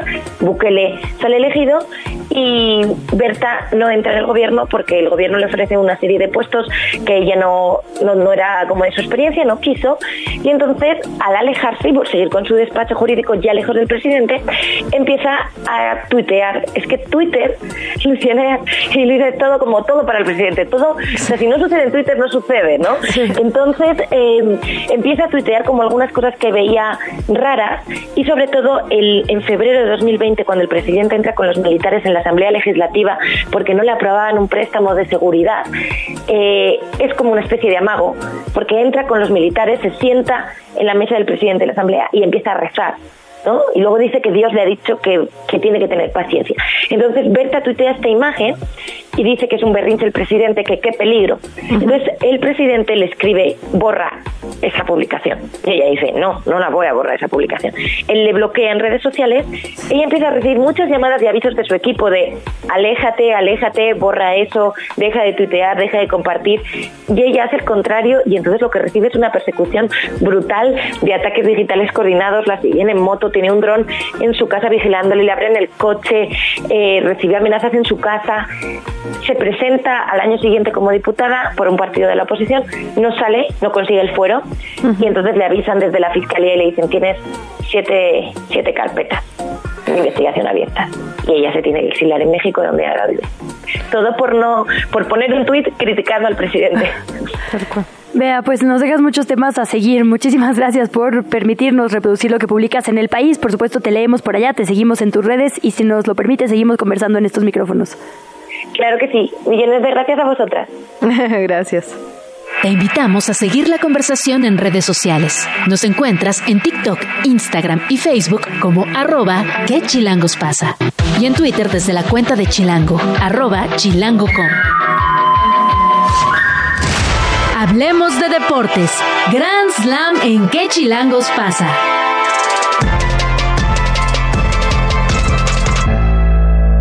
8 de la mañana, 44 minutos. Es momento de hablar de deportes. Kika Hernández, como siempre, ¿cómo estás? Todo muy bien, muchas gracias, Luisa y Luciana. Un placer estar aquí con ustedes. Y bueno, pues hay noticias en el fútbol mexicano, obviamente. Las Chivas por fin eh, ligan victorias y esto pues es bueno para, para todos, me parece, ¿no? Eh, derrotan 2-0 al equipo de San Luis y bueno, ahí van de a poco. Déjame hacerte una pregunta que para mí es muy importante. ¿Quién no ha perdido desde que ha recibido el apoyo importante de mi persona? Ah, el equipo de Necaxa. No ha perdido todavía, no ha ganado, no ha ganado, hay que decirlo, pero tampoco ha perdido. Lo cual yo creo que ya es un éxito, ¿no? O sea... Sí, totalmente de acuerdo. Va en quinto lugar con nueve puntos entonces es, es importante la verdad lo que está haciendo el equipo de, los hidrorrayos de Necaxa, que pues ahí van de, de poco a poco, ¿eh? la verdad es que sí muy muy bien el equipo de, de los rayos eh, y, y, bueno, les eh, empataron a dos con Juárez, entonces bien, y fuera de casa, entonces ahí van, la verdad es que qué bueno, a ver, a ver si sientes que apoyar a las chivas, ¿eh? la verdad es que ahí tenemos ese, ese tema. Pues voy a pensar. Bueno, no, la verdad es que sí se sintió la diferencia. Entonces escoges obviamente tu equipo, Luciana. Ya vimos tú, Taylor Swift, las mujeres importan. Oye, Kike. No, sí, claro que sí, ahorita estamos con todo, con ese empoderamiento. Muy bien. Oye, además de la jornada del fin de semana, por supuesto, la nota de, de, estos días fue que el Estadio Azteca va a albergar el partido inaugural de la Copa del Mundo 2026. Había mucha expectativa y bueno, eh, se convierte con esto, digamos, el gigante de Santa Úrsula en el primero en albergar tres inauguraciones de Copa del Mundo. La verdad es que los más grandes que han existido en cuanto al fútbol han estrenado ahí partidos, se han coronado ahí. Cuéntanos un poco la importancia de esto para nuestra ciudad. Es súper importante, bien lo dices, que ya se dieron, se conocieron ayer los los horarios, bueno, más bien las fechas de los partidos y es súper importante ya que, bueno, el Estadio Azteca recibirá cinco partidos y obviamente el principal pues es la inauguración, la verdad es que qué bueno que se le dio la importancia al Estadio Azteca que se le debe, eh, se pensaba en un inicio que iba a ser una inauguración en tres sedes al mismo tiempo, una en Canadá, una en Estados Unidos y una en México, pero no, al del día se le otorgó solamente a México eh, y es súper importante ya que, bueno, es una ciudad que estamos viendo cómo está, muchos le llaman la gentrificación, ¿no? Pero bueno, estamos viendo cómo está convirtiendo en una ciudad muy cosmopolita, entonces es eh, importantísimo para la historia de este estadio que ha albergado tres mundiales, tres finales del mundo, y bueno, en esta ocasión la final será en Miami, pero eh, la inauguración es importantísimo y esa parte cuando llega, el inicio del mundial cuando llega toda la gente y ya la final es más bien como la resaca, ¿no? De lo que va quedando de la Copa del Mundo. Entonces, súper importante. Tres, eh, cinco fechas anunciaron en el Estadio Azteca, tres son de fase de grupos, una de 16 de final, otra de octavos. Y en Guadalajara son cuatro fechas, en Monterrey son otras cuatro fechas. Entonces, súper importante lo que el anuncio de, del, del, comité organizador de la FIFA. En un principio nada más iban a hacer 10 partidos, al final se les dieron 13 partidos. Eh, así es que muy bien. Bueno, es una buena noticia para México. Entiendo que ahí uno de los estadios de Canadá no pasó y que eso, digamos que nos benefició levemente. Es una buena noticia en ese sentido. Quique, ¿algo más en el campo deportivo que tenemos que tener eh, la mira? Llega también el Super Bowl, estamos a nada. Ahí, ahí, se mezcla lo, el espectáculo y el deporte. Esta semana, ya obviamente estamos en semana de Super Bowl, hoy es cuando empiezan a llegar los equipos, seguramente hoy estará llegando el equipo de los 49ers y mañana estará haciendo el de los Chiefs. Es todo un, un show el que se hace, el, por qué van llegando eh, en forma de organizada de horarios, obviamente para darle la importancia a un equipo y luego al otro, ¿no? Entonces es así como van llegando, eh, obviamente también hoy, está el famoso Media Day, donde prácticamente se da el banderazo eh, ya para el inicio de, de, lo que es el Super Bowl. Entonces esta semana estará plagada de, de historias, ya veremos si llega Taylor Swift al Super Bowl Y también ahí hay una teoría de complot de Taylor Swift, ¿eh? No sé si la han escuchado y no sé si haya tiempo para comentarla rápidamente. Para esas cosas siempre hay tiempo. ya se sentó Fer aquí, que es nuestra Swiftie oficial, así que a ver. A ver, rápidamente, se dice que Taylor Swift eh, es un agente de la CIA tal cual, están diciendo los trompistas, para apoyar a la reelección de, de este Biden. Entonces, está bastante interesante la historia de, de la gente que está detrás, de, más bien que apoya a Donald Trump, porque no no no es gente de la calle, ¿eh? Ay, yo O sea, pensé son que iba por otro lado eso de la son medios de comunicación, o sea, sí está bastante fuerte. Eh, dicen que también este romance entre Kelsey y esta Taylor Swift, pues sería eh, prácticamente armado. Entonces, pues vamos a ver qué, qué, qué- qué va sucediendo a lo largo de los días. Bueno, para teorías de la conspiración siempre hay personas con mucha imaginación, Quique, la verdad. Yo pensé que iba por ahí, por lo de si era armado o no este romance, porque se ha notado en las cifras, ¿verdad? La presencia de Taylor Swift en el Super Bowl. 331 millones de dólares le ha dejado Taylor Swift a, a la NFL. Entonces imagínate el dineral y lo importante es, hace el viernes veía un meme eh, y venía la portada del videojuego de Madden, que es muy o sea, ya la parte de fútbol americano, pero de eh, parecida al FIFA en el soccer, eh, y venía Taylor Swift en la portada del Madden. Decía Madden 2025 y Taylor Swift. Y sin lugar a dudas me parece que la importancia que está cobrando esta chica en, en el fútbol americano es impresionante. Y no nada más en el fútbol americano, a nivel político ya lo estamos escuchando. Bueno, querido Quique, muchísimas gracias, como siempre, por toda la información. Gracias, un abrazo. Un fuerte abrazo, que estén muy bien. Desde la redacción de ¿Qué chilangos pasa? No sé si quieras primero reaccionar como la Swift oficial. Ya, hay que eres dejar a- de hay que este dejar. Taylor Pues mira, yo solo voy a decir que Taylor ya es como Barbie, tiene un millón de profesiones y ahora una más, agente de la CIA. Chica, es, es el año de Taylor Swift todavía. ¿Y qué nos traías, Fer? ¿Cuál era la información? Bueno, eh, ya se viene el Año Nuevo Chino en la Ciudad de México, lo cual siempre suele ser una actividad bastante esperada por todos los capitalinos eh, de origen o no origen chino. Y en esta ocasión, aunque es hasta el próximo fin de semana, que es el 10 de, enero, va a haber actividades desde esta semana. Incluso empezaron desde este fin de semana con un gran concurso de disfraces en torno a el, el animal que será el Año Nuevo Chino, que es el dragón.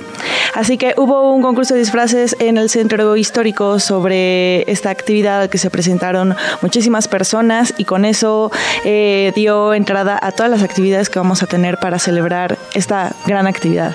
Eh, bueno, por ejemplo, van a participar en el recinto cultural eh, del Año Nuevo Chino el 13 de febrero. Hubo... actividades hasta el próximo 24 de febrero de 11 de la mañana a 6 de la tarde vamos a tener todo ese tipo de actividades eh, que les voy a decir ya mismo Aparte, eh, está- va a estar en el Centro Nacional de las Artes, ¿no? Ahí en Río Churubusco y hay muchísimas cosas. Un festival que dura desde el 3 de febrero hasta el 24.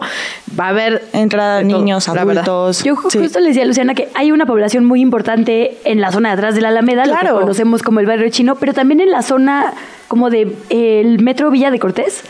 Ahí los fines de semana, por ejemplo, hay eh, mucho tianguis y muchos productos chinos. Hay una población muy importante ahí. Hay barberías que ni siquiera tienen los letreros en español. Ahí también hay una comunidad súper importante que también festeja en estos días. y que no suele ser como tan eh, publicitada, ¿no? Como la del centro histórico.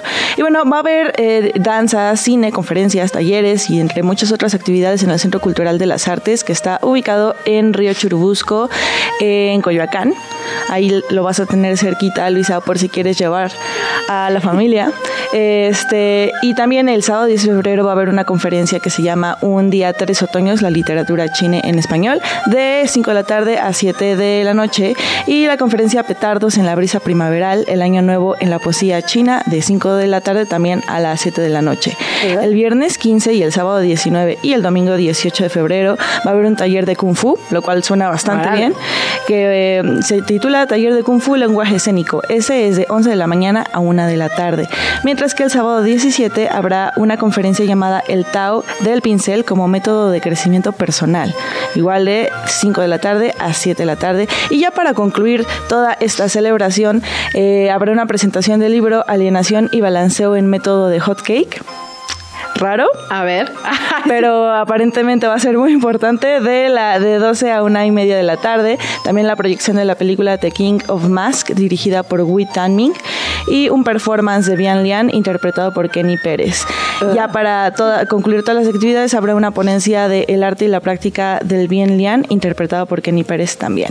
Entonces, a- además, además de pues ir a disfrutar el desfile, la comida y todo el paisaje cultural que se da en el barrio chino van a ver todas estas actividades que suenan bastante interesantes y que pues nos pueden abrir la puerta a una cultura que si bien está muy lejos nos queda bastante cerquita. Tal cual. Entonces, 2024 es año del dragón. ¿En qué año naciste, Fer? Yo nací en el 95 y soy el cerdo. Eres año del cerdo. Yo soy cabra. ¿Tú, Luciana? ¿Qué año? Yo soy del 90, pero no sé Eres qué soy. caballo. Así ¿Soy yo- caballo? es Muy año bien. del caballo. Es un buen Siempre año. se aprende algo nuevo. El 24 queridas es del dragón, el 25 que viene será de la serpiente. Habrá que ver justo también qué significa que cada año sea de un animal, ¿no? Como que tenemos el Exacto. dato curioso, pero también, como dices, es una oportunidad para acercarnos a culturas distintas que tenemos literalmente enfrente. Exacto. Pues amigas, con esto vamos cerrando. Importante decir que todavía no hay cierres masivos de carreteras aquí en la capital. Los transportistas se están reorganizando, digamos, no se ha levantado el paro, ya lo decíamos. Quizás inicie un poco más tarde. Están viendo, pues, de qué forma lo van a llevar a cabo, tal cual. Eh, mucho de qué platicar el día de hoy. Ahora sí que tuvimos variadito y para todos. Mañana también será un día interesante porque a las 5 se presentarán estas propuestas de reforma constitucional del presidente López Obrador. Gracias por acompañarnos. Gracias. Se queda con Sopitas FM. Hasta mañana. Llegamos al final de ¿Qué chilangos pasa? Recupera nuestra información en las redes sociales de Chilango. En el siguiente programa te esperamos con más información y entretenimiento. Nos escuchamos de 7 a 9. Amanece, sobrevive, infórmate y disfruta la ciudad con nosotras. Radio Chilango. Radio Chilango. 105.3 FM. La radio que... Viene, viene.